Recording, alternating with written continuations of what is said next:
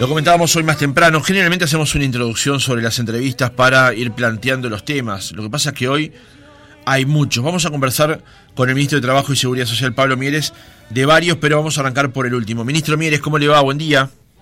Buen día, ¿qué tal? Un gusto. Un gusto para nosotros que nos acompañe. Ministro, ¿cuál es su posición? ¿Cómo ve, cómo está observando la medida que ha anunciado y que está llevando adelante la Federación ANCAP? Más allá de lo que ellos digan, eh, basta leer la declaración que se emite hoy de mañana por parte de la Federación ANCAP para concluir que es un paro político, político directo. Eh, todo el, comunicado está centrado en la reivindicación del, del referéndum de 2003 y de y por lo tanto de juntar fuerzas para un referéndum contra el gobierno este, en el próximo mes de marzo.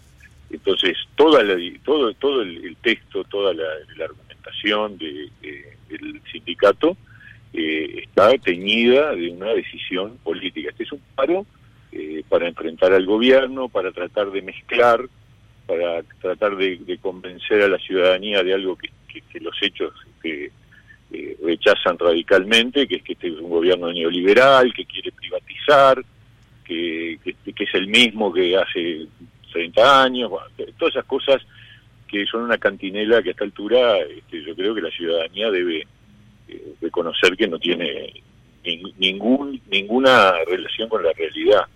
Es un gobierno preocupado por los más débiles. Eh, fíjate tú que en estas dos esta última semana tenemos los datos del empleo que indican que el empleo se recuperó eh, en un tiempo mucho más rápido del que esperaban incluso los principales especialistas estamos ya con datos propios de la prepandemia eh, y eso ayuda a los más débiles, sin duda, a la gente que labura, a la gente que necesita salir a ganarse el pan. Este, y ayer el dato de, la recuperación de la, de la situación de pobreza, una reducción de 50.000 eh, personas menos en, bajo la línea de pobreza en el primer semestre del año, que fue un primer semestre eh, con una reactivación a medias, con una ola de contagios que impidió que muchas este, actividades se, se, reactivaran y sin embargo salieron 50.000 personas de la línea de pobreza y particularmente salieron los niños y la gente que está en situación de indigencia, que es la que tiene problemas de alimentación. Entonces son señales muy contradictorias con la idea de que este es un gobierno neoliberal, que se preocupa de los Maya Oro y que quiere privatizar. Acá no se privatiza nada. Acá lo que sí se va a hacer es que en ANCAP una división que hace 20 años que le da pérdidas del orden de 10 millones de dólares por año, se va a proponer asociarse con un privado para tratar de recuperar esa situación. Y eso no es privatizar, eso es buscar una solución a una empresa que es de todos, es de todos, ¿no? El sindicato, y que por lo tanto este, tiene que buscar la manera de que le reditúe al país y a la ciudadanía los recursos correspondientes. Y, me parece que hasta desde el comunicado del sindicato y escuchar las declaraciones de sus dirigentes para concluir con claridad que se trata de un paro político. No le gusta que se lo digan, pero es lo que están haciendo. Ministro, con respecto al trabajo que está realizando su cartera ante la denuncia del convenio colectivo, ¿qué se espera para adelante? Bueno, nosotros siempre vamos a seguir buscando espacios de diálogo y de negociación. Lo que se espera es que se negocie un nuevo convenio colectivo. Eh, ANCAP tenía un convenio colectivo muy antiguo que debía ser este, modernizado, puesto al día, y, y, eso es lo que se propone de parte del directorio.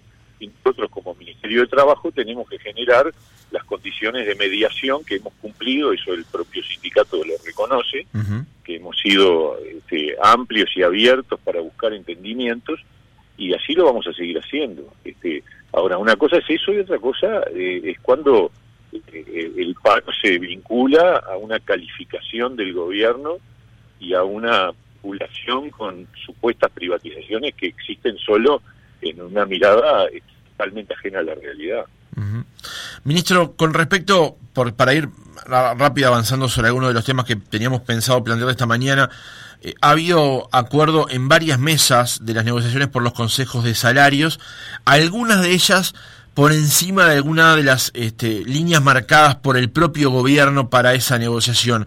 De hecho, el COPOM había hecho algunas no sé si advertencia, pero ponemos algunos señalamientos con respecto al asunto. Dos preguntas. La primera, ¿cómo viene avanzando la negociación en general? Y segundo, ¿cómo está viendo este punto en particular de que algunas se hagan por encima o que puedan espolear eh, el tema de la inflación?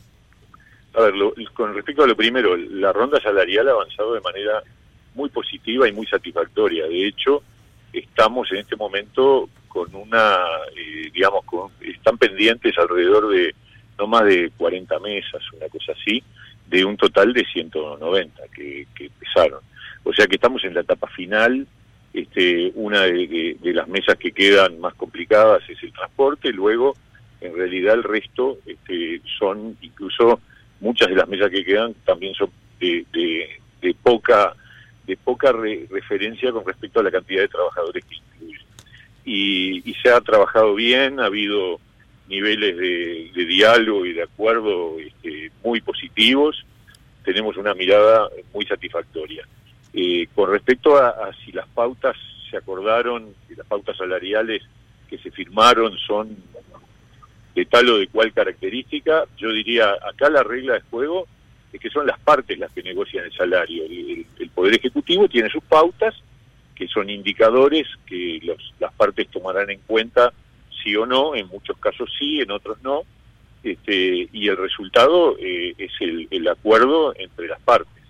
La verdad que la, gran mayoría han sido acuerdos, hay algunas que fueron por votación, pero son las menos, eh, y, algunas que fueron por, muchas por acuerdo de, partes sin la intervención del, ministerio.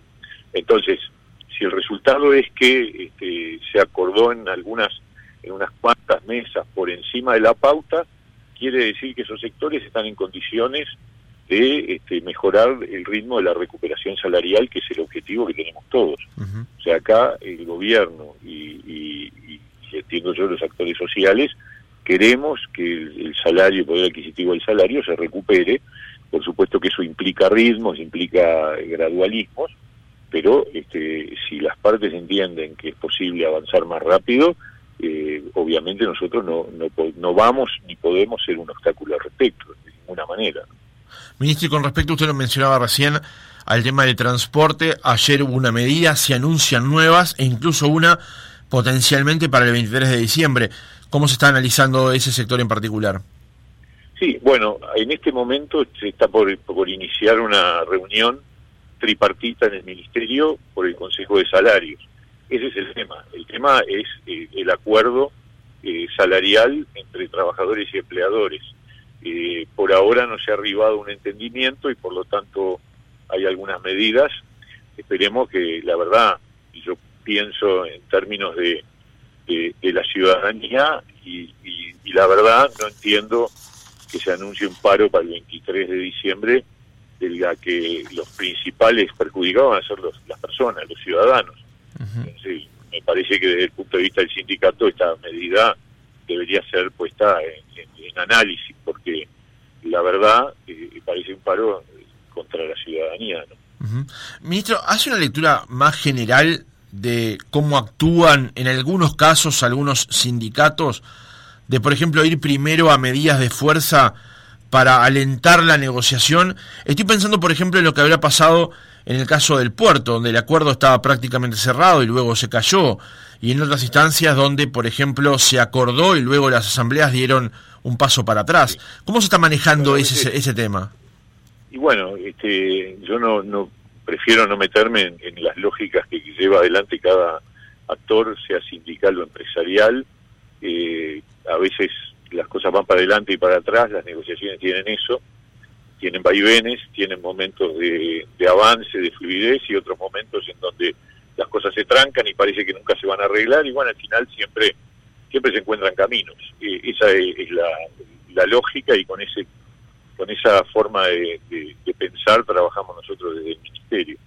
Este, yo creo que, que esta, a ver, este gobierno no ha cumplido dos años y ya llevó adelante dos rondas de consejo de salarios dos rondas de consejos de salarios, además en tiempos particularmente duros de la pandemia, este, contra todo lo que se decía por parte de la oposición antes de que se asumiera, es decir, que íbamos a desarmar los consejos de salarios, que íbamos a dejarlo sin efecto, eh, no quiere sopa dos platos, es decir, este gobierno llevó adelante dos rondas, esta última además completa, con, además de negociaciones especiales con la construcción, con la salud, todas con éxito, todas con buenos resultados, algunas con algunos conflictos en, el camino, que es la, lógica tradicional y natural de cualquier negociación colectiva.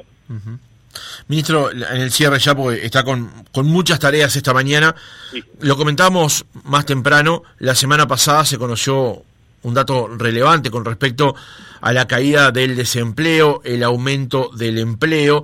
Esa es una noticia muy importante en sí misma, pero después se sumaron otras cuestiones que tienen que ver también con lo económico y también social, como por ejemplo lo informado ayer sobre la pobreza y la indigencia. ¿Qué balance hace de estos números? Algo ya nos comentaba al principio, pero profundicemos sobre eso. ¿Qué balance hace de esos, de esos, de esos números? Muy positivos. Este, la verdad que la recuperación del empleo a los niveles prepandemia e incluso en algún indicador como el desempleo mejor que la prepandemia eh, nos hace sentir muy contentos y, y, ser optimistas porque además estos datos que son de octubre este, todavía no están incluyendo lo que yo creo que va a ser un proceso de reactivación más, más potente en sectores como el turismo, como los espectáculos, como las fiestas, y, me, da la impresión de que podemos eh, imaginar que esta recuperación del empleo este, se consolide y ojalá pueda seguir avanzando. Eh, por supuesto que quedan muchas cosas por hacer porque la situación de empleo pre-pandemia era mala, entonces volver a ella es el primer paso lo hacemos a una velocidad mucho mayor de la esperada por los especialistas y yo diría mucho mayor que la de la gran mayoría de los países del mundo. Y esto nos pone eh, eh, en una situación este, muy, muy excepcional. Y bueno, y lo de la pobreza va en línea con esto. O sea, eh, es claro que el, reflejo de la reactivación económica y del empleo va acompañado justamente de, este, de, una, de una recuperación de, de las personas que pasan para arriba de la línea de pobreza, es decir, que mejoran sus ingresos. Más trabajo, más ingresos, eso es una lógica obvia, pero quiero decir, esta recuperación de la, de la situación de pobreza, donde 50.000 uruguayos salen de la pobreza en el primer semestre del año, ocurre en ese primer semestre, que fue un primer semestre duro, difícil, con dificultades, porque tuvimos la, la ola de, la pandemia, porque tuvimos que frenar actividades, por lo tanto, yo tengo mucha esperanza de que en la segunda mitad del año, cuando tengamos, tengamos los datos de la pobreza en el segundo semestre del año, seguramente vamos a haber recuperado esos 100.000 pobres más de los que se nos acusó reiteradamente por parte de varios dirigentes de la oposición de que eran resultado de nuestro gobierno. Supongo que ahora tendrán que reconocer que la recuperación del empleo y de la pobreza también es resultado de nuestro gobierno y no de la, del azar, ¿no? Me imagino. Pablo Mieres, ministro de Trabajo y Seguridad Social, muchas gracias por haber estado otra mañana con nosotros. Un gusto grande, que anden bien. Chau, chau.